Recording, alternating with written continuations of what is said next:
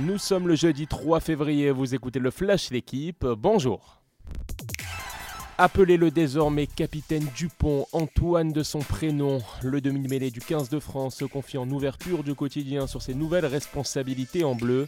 Le Toulousain dit ne pas répéter ses causeries d'avant-match. Une question surtout de feeling, de ressenti pour celui qui a été désigné meilleur joueur du monde par les grandes instances internationales de rugby. À 25 ans, Antoine Dupont, leader de jeu, préfère ne pas encore penser à soulever la Coupe du Monde en deux ans. Objectif avant tout le tournoi Destination qui démarre ce samedi face à l'Italie. Un mot de football, le Sénégal en liesse. Les Lions de la Teranga se sont qualifiés pour la finale de la Coupe d'Afrique des Nations après leur victoire 3-1 face au Burkina Faso. Sadio Mané, héroïque, l'attaquant de Liverpool, auteur d'une passe décisive et du troisième but. Le Sénégal, toujours à la recherche de son premier titre après deux finales perdues en 2002 et 2019.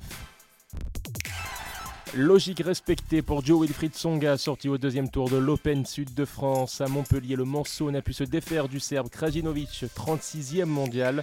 Tsonga descendu, lui, à la 259e place. De son côté, Richard Gasquet, vainqueur, et la bête noire d'Hugo Humbert, le premier ayant éliminé également le second à l'Open d'Australie.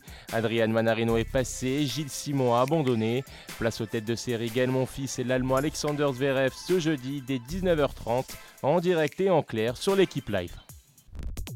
Enfin, les Jeux Olympiques d'hiver débutent aujourd'hui pour la star tricolore Perrine Lafont. La médaille d'or il y a 4 ans thème ce jeudi les épreuves de qualification en bosse.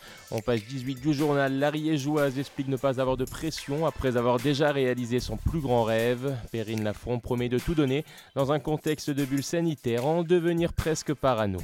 Merci d'avoir écouté le Flash l'équipe, bonne journée.